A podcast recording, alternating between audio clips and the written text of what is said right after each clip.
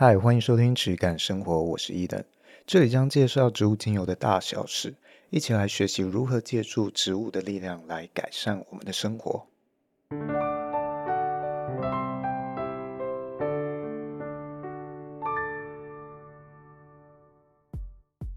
今天一样欢迎到贝贝来当我们的来宾。那我刚刚已经让他闻了很多我们还有外面的精油，所以他刚闻到了一些香精，导致他现在一直咳嗽。那我们今天就来讨论一下有关这一块，呃，精油部分，他从中医的角度，从这个他身体感受上来去做一个解析。那刚刚。呃，贝贝闻了很多香精，那是为什么让你不太舒服？我觉得是这样的，就是说，嗯，其实严格意义上讲，说我们不是，我不是反对人工的东西，因为你知道香精是人工合成的，它其实你很多去做一个工业制成品，你去看的时候，其实哎，原料发现跟原本。生成的是一样的，对它的那个成分组合物，对对对对，成分组合物是一样的，但是，但是在人的体感方面却是千差万别。这个我觉得就是一个拆分的这种工业化思维以后导致的，认为就是前面我们讲过的说有效成分，认为说以有效成分对。而忽视整体结构的问题。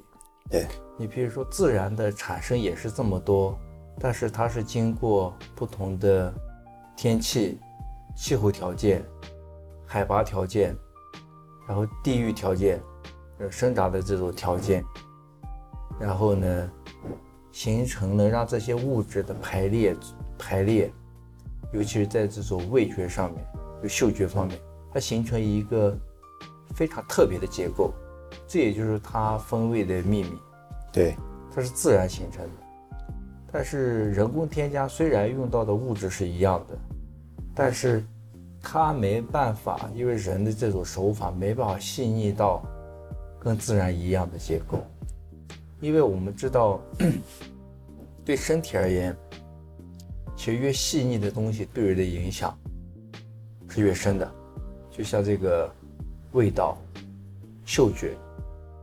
因为，你对一个味道的熟悉的感觉，会闻到一个特别的味道以后啊，对人，我按照这个中医的讲法，嗅觉大概就是气，气的部分是比较灵敏、飘渺、虚无的部分。那么，常生活里面用的这些词汇叫气氛啊、氛围啊，其实它就有这个气，尤其是呃比较。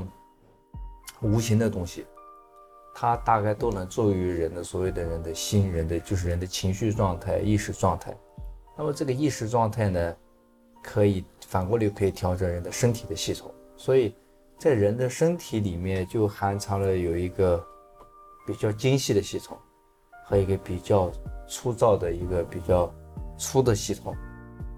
所以你添加的时候，当这个添加的人。他没办法，他的东西是细的，但是他没办法按照人身体的精细的系统要求去模仿那个结构，去造化那个结构的时候，他的手法又是粗的的时候，那在对人的身体会，我觉得会形成一种，我体感来讲会形成一种认知的偏差，因为你身体没办法归类它，他说是粗的，粗的，但是它的形式是细的。它它它是细的，但是人的它的形式又是一个粗的，所以造成说怎么讲呢？就像咖啡里面的苦味，你重燃就只有一个苦味，但是很简单，你要是一个糖跟苦的特别平衡的话，你那个苦味尝着是愉悦，但是你就很粗暴的光是糖，光是这个，光是这个苦的话。那你调出来没有一个里面没有个一个很完整的一个秩序，一个渐变的秩序的话，其实你喝下去你的胃是受不了的。所以我相信，就以咖啡做这个例子来形容大家体感上面是最清晰的。所以说，嗯，可以说我们在这个加工方面，无论是食品或者是精油啊，或者是药，有时候它如果到很精妙的话，它是可以骗过一般消费者的，可能嘴巴或者鼻子。但是它可能没有办法骗过我们身体的运作，对，因为它这个东西，呃，透过分化去提炼各种成分之后，它丢失了这个植物本身的自然规律。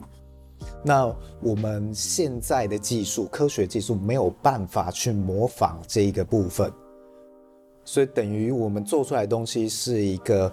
对于自然一个拙劣的复制模仿品，可以这样讲。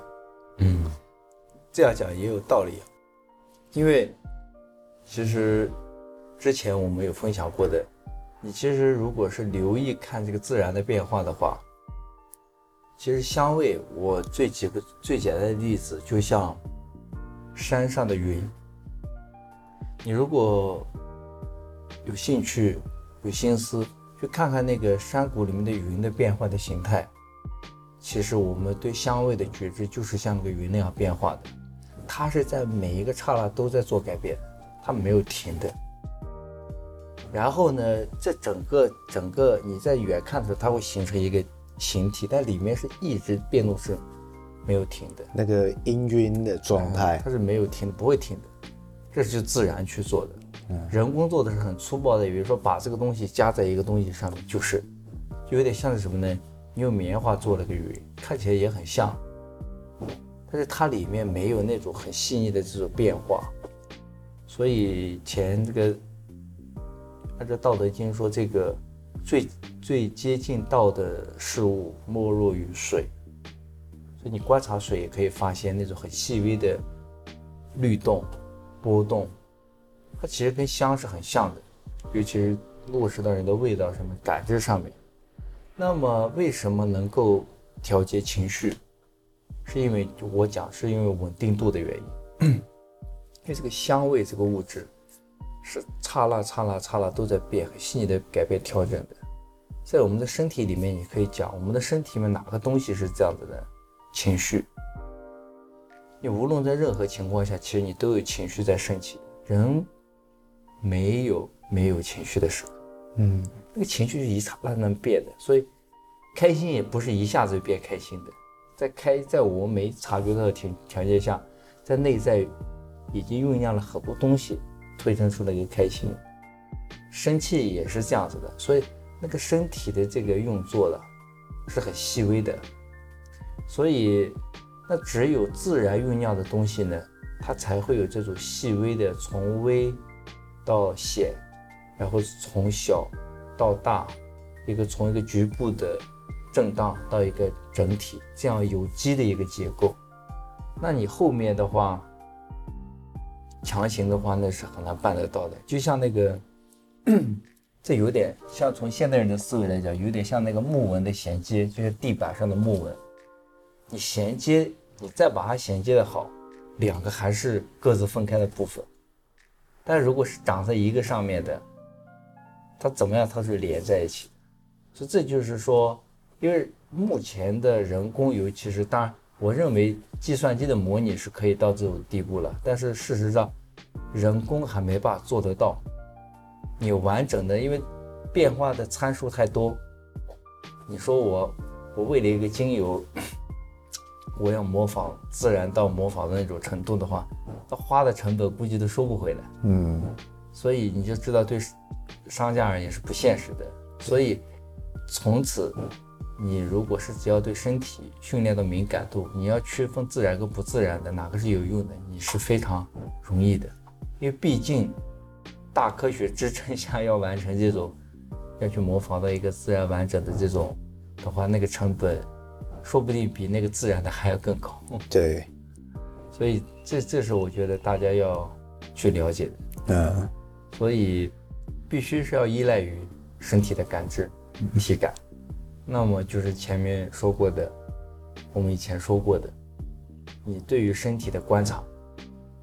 所以这个是一个自我训练的过程，自我训练的过程。你只有内在的敏感，知道这个变化的细腻的程度，对它有所掌握以后，其实你无论是面对精油，它怎么讲，你就直观以你的身体来验证。所以，不是在一个故事里面，或者品牌里面，甚至是一个什么呢？呃，莫名的玄虚的概念里面，因为，因为它和疗愈有关系，所以莫名其妙的带入了带入了很多玄虚的概念。但有些玄虚的概念是引导来的，就是是是被引导的。那个脱离的，我觉得啊，任何所谓的做引导，它是一个知识，是用你的知识去塑造一个情景体验，那是塑造出来的。塑造的情景体验，其实这个是常常见的做法，但是我讲的是说，你要从哪里开始？每个人必须要从自己的身体开始，让你的身体去发掘体验，而不是借由别人的语言去塑造体验。嗯，所以因为这里面是关乎一个东西的真和伪的问题，就是它是自然的，它是不自然，区别在这里。所以可以说，一个、呃、东西自然不自然，或者是它的好坏，应该是它承载了多少这个植物的特性，可以这样讲。所以，一个好的东西，它应该是进入到你身体里，你感受到了之后，这个特性会强烈的影响到你自己内在的感知，可以这样讲。那这个感知的强度会。也能够评断它的优劣程度吗？例如这个感知，我觉得它对我的影响是比较轻微。那我可能闻到了另一个呃品牌或同样的油，呃，我闻到它之后，它的感知，它对我的影响，我觉得更强。我可以说这个更强的影响是更好的品质吗？诶，其实。这样讲，我觉得是存在很多的陷阱。嗯，不是不可以，是存在很多的陷阱。因为什么呢？只要谈到体验，必然是私人的啊，所以每个人不一样。对，必然是私人的。但是每个私人的条件建立的基础是不一样的啊。我之所以前面讲这个，是我们要回到共同的基础。你和我，大家，我们共同的基础是这个身体。这个身体为什么会使用它？我们使用它，其实无外乎几个目的：第一，促进身体的这种健康，然后代谢，促进这个身体的这个往好的方向运作嘛。那么，促进这个心理的这种情绪能够得到很好的缓解，压力的释放。其实，我们使用精油或者使用这个东西是，当然是基于这个目的的。如果没有这个目的的话，一切都不存在了，对不对？所以，既然有这个目的。有这个诉求，那么谁在定义这个诉求？我们要搞清楚。就谁在定义这个诉求的意思是，你认为你闻到的精油，你没有经由身体的觉知，你忽略了身体的需求，而经由别人告诉你的，或者你自己潜在认为的，你觉得真的能够照顾到身体吗？这是存在疑问的。所以。讲每个人不一样，是因为每个人的身体状况确实不一样，很细微的状况。但是每个人对于自己这个这一生理基础的这种根本的把握，决定了你用的东西是否真的能够照顾到你的身体的需求。那么显然显而易见，自然的东西当然作用要好得多，因为自然的。跟这个身体的，然后自然的属性，是能够有相互的这种匹配的。但是至于使用什么样的精油，是根据个人自己的这种体验，就是他的身体需要什么，用这个才是恰当的。所以这一定是一个非常私己化的体验。因为讲这些的目的，讲到自然，讲到人工制成品，就在在这里跟大家讲的意思说。我们不是在反对工业化，这里面有个前提，就是你现在宣传的，啊，说说这个，说这个我们是绝对有机、绝对自然、绝对工绝对，但是现在社会脱离不了工业化的，把它摘下来，要怎么加工？那不都是机器吗？装瓶也是机器啊，所以你怎么脱离工业化呢？不是脱离，不是这一点，而是说你这个东西本身的秩序，我还是前面就是秩序，自然的秩序。你一个精油，它造成它成为一个精油的条件，虽然我们把它提炼成精油，这就是工业化的过程。就这个精油里面含的物质，它本身是一个自然形成的谱系，就是你人工把一些东西去掉以后，怎么讲呢？花干燥以后还还是花，你把这个花干燥以后，它还是花，它的基本的结构在的，把水回以后结构还是在的。但是呢，不是说把这个干燥的花剪断以后拼在另一个上面，把两个不相同的花在一起，那怎么都不会到一起去。所以这个。这个一定要搞清楚。哎，那我再问一个，像是我们现在的有很多的香氛蜡烛或者是香水，像我们现在香水产业其实用到的纯精油是蛮少的，几乎都是合成，就是像刚刚讲啊、各种的成分提炼了之后，它做了一个相对来说更精妙的组合。那这些东西它已经离天然很远了，但是很大一部分人在使用的时候还是能感受到一些愉悦的心情。我们要怎么样去定义这一个愉悦呢？它是长久来看是好的吗？其实这个哦，应该是说我们现在的都市人，都市生活的人。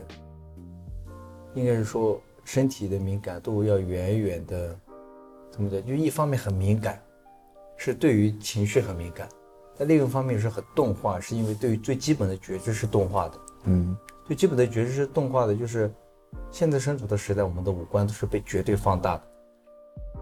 被绝对放大的意思是说，它已经你脱离身体原本的应该运作的状态很久了。我只要给你丢一点东西。只要比我的这个原来的那个放大的能它收缩一点，他都觉得是好的。嗯，所以这是一个相对的概念。相对的概念就是说，你当然用久了以后，因为它不是从身体的自然性根本是匹配的，它不是个自然的，所以自然它在人身体的运作过程中，它就会产生一个断层。那个断层体现在精妙的这种人的精比较精精微的这种能量系统的话。它就会，它会被卡住，就像那个跳针一样，它会卡跌。所以，可惜的是，这个这部分我们现在这个时代是避免不了的，没办法避免。所以这就只能依赖于什么呢？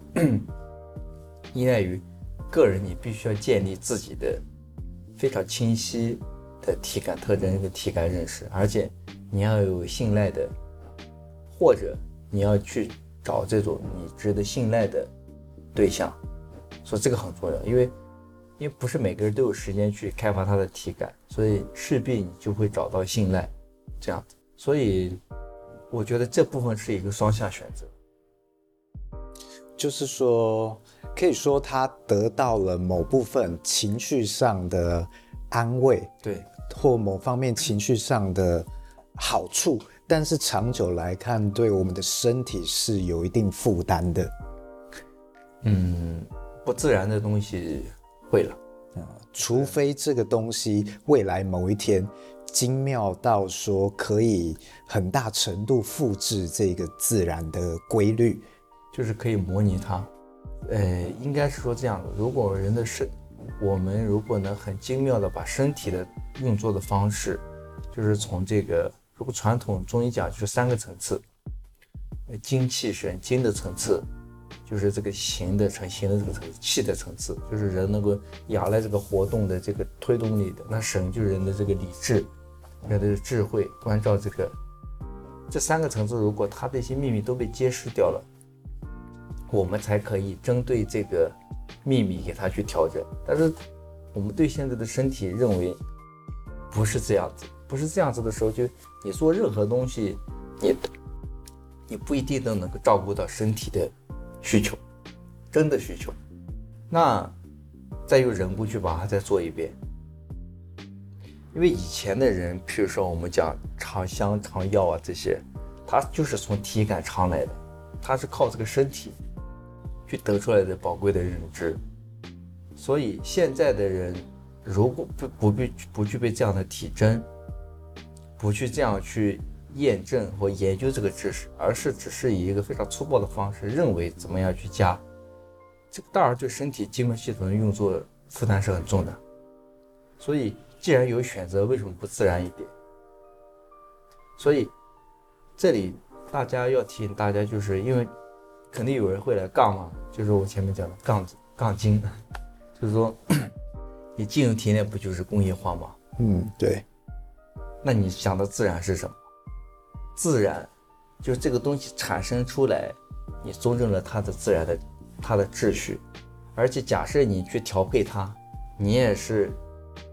照顾到它原本的结构不被破坏，这个这个就跟炒菜啊，之前讲的炒菜的道理是一样的，不是不可以。你像调香中中药的制方，呃调香都是这样运作的，它是人工可以调的，但是它就必须是以一个建立在人身体运作的结构上去调，而不是随便调。随便调就随便调的意思，就是说仅仅仰赖我个人的这种突然当下的感觉，因为感觉有时候不靠谱的，因为每个人的感觉的精细程度是不一样的，所以而且你在家又用人工的东西去调，所以这里面的调又分成很多层次，拿人工造的东西去调，拿自然的东西去调，有觉知的调，有深入认知的调。那这个差差距会很大，所以它完全可以成为，就这个过程也是彰显出一个很有秩序的系统，你不觉得吗？嗯，刚刚你讲到炒菜，我就想到，呃，这个前面讲有效成分，就是我们炒菜的时候，虽然这个材料可能一个菜谱是固定的，它会跟你列出什么材料，但是如果你不知道这个。炒菜的顺序，你怎么样去烹饪啊？或者是东西怎么样呃调味？什么时候调味？那你是做不出这一道菜的。你只知道这个成分，就好像呃我们精油或药去分析出了这个有效成分，那你全部把它拼起来，你也没办法拼成这一道菜。对，对。那就你经验，现在中医有没有人去试着用有效成分去解析中药？其实有很多啊，因为 大陆也在做这个中药科学化的研究，那日本也有在做，德国也有在做，但是会发现有一些突破，有一些突破，甚至引发一种思维，就是说叫做废医废医从药。废医从药的思路就是确典型的这种工业走工业化、精细化的思维，就是说哦，既然黄芩的某个成分对于消炎有效，哦，对于这个，那我好了，那我就把里面的用里面的有效成分就好了。有没有用？当然有用，就有点像说这个青蒿素一样，就是这个诺贝尔奖的屠呦呦就说青青蒿素啊，因为里面有有效的成分，所以可以治疗疟疾，那我们把它就提炼出来，就这样。就这种思路其实一直存在的，古人也是，就是说这个思维也是有过的，因为什么东西有效，但是这个是涉及到一个什么呢？就是说你怎么理解身体运作的问题？因为非医从药认知的人的身体系统就是有效成分，就是分析式的，然后呢就是这个解剖，一直一路下来讲的人身体由不同的局部、局部、局部这样构成的。它是有切的方法，所以越切越细，看起来是越来越细，越来越妙，对不对？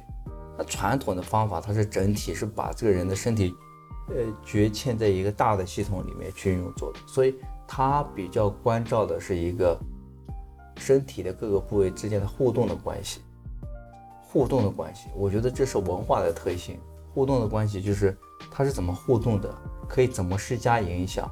这些进去以后，怎么样去把我们能够让给粗的东西能够调到精微的系统？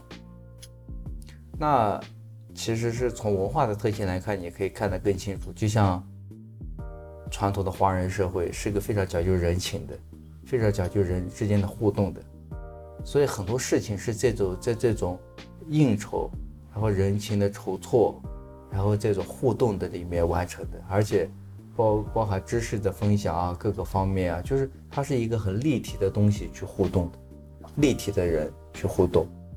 那所以在这个情况下的话，那中药相对来讲，每个东西也是比较独立的。是独立的东西构成一个东西去互互动，所以严格意义上，它是一种对于人的生命的一个模仿认知产生的，所以是这样的方式。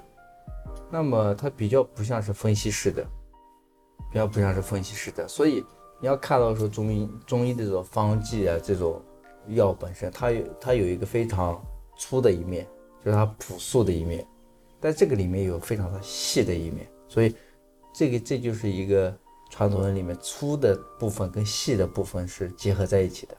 粗的我们看的是这些药物，那细的部分医学把它就中医里面把它叫就是气，对不对？气，气是个什么东西？胃是个什么东西？这都是比较比较细腻的。所以它自然天然里面就对于身体这种运作里面，它是三个层次这样来划分的，哦，认知的。所以你说单纯的把一个药材的话，我把它的形全没了，我只取它的有效成分，是不是就是有点像这个把那个米最后磨磨磨磨的只剩下那么一点点，把一个把一个土豆只做成淀粉，就不是很简单？你吃一个土豆的营养，呃，吃一个马铃薯的营养，跟只吃那个由马铃薯制成的淀粉的粉条的营养，它完全是不一样的。那对身体的运作也是不一样，所以在这个意义上才产生所谓的药食同源的想法。就我认知上来说，中医和西医好像对于药啊这些，好像是两个完全相反的认知方式。我看到的中医，它好像是从一个非常大的架构去慢慢的区分拆分下去。那它好像会比较难从像是有效成分这么细微的地方去反向做呃推论验证，然后西医的部分，西药的部分，啊、从有效成分，它好像一个一个小积木啊、去堆堆积而成，所以它比较好去做这个验证分析，因为它非常单纯。但是当它要加到好几项成分组合的时候，它就变得非常难去验证，因为他发现一加一不等于二，它可能会有变数。对，所以中医和西医是这样一个从两种完全不同的视角去看事情。对，对，完全不一样。嗯。所以有时候你现在你从医学来讲，其实。像急救啊这些领域啊，嗯，就急救这些领域，那大尔西现在已经做得很好了，嗯，就是这不用讲。所以在目前的医学整体上来讲的话，中医还是处在一个非常劣势的地位。劣势的地位就是，这跟文化的转变有关系。就是说，你要本于人还是本于物？因为传统一直强调的就是你要理解人的运作，人身体的运作。人的思想的运作，你看这是一块，它会往内嘛？这样以后，一这个基础上，物怎么样去用？那么分析式的就是在这个过程中，人忘了只有物，我把物，我看它哪些成分有效的对应人，所以这个这是两种不同的关系形态。所以想办法结合的话，能不能结合？治疗治疗上只能做粗浅的结合。你譬如说。某一部分哪擅长你就处理哪个，这样各处都处理。但是说你要把迷信工业能量的人，他当然是想要把他说哦，你这个要最好标准化，最好要标准化，这样易于大规模推广怎么样？但是问题是，标准化当然有它的好处，但是呢，为什么没人讲它的坏处呢？就是说，什么东西都可以标准化。但是其实你从人，你要理解人这件事情，这个人有很多东西根本没办法标准化。情情绪能标准化吗？对人的感情能够量化吗？因为你一旦量化的时候，就会发现有一点，人就不是人，是物了。所以这显然，你如果人把人自己把自己不当人当物的时候，身体是不能获得健康的。你可以很聪明，可以很，但是身体一定获不了健康。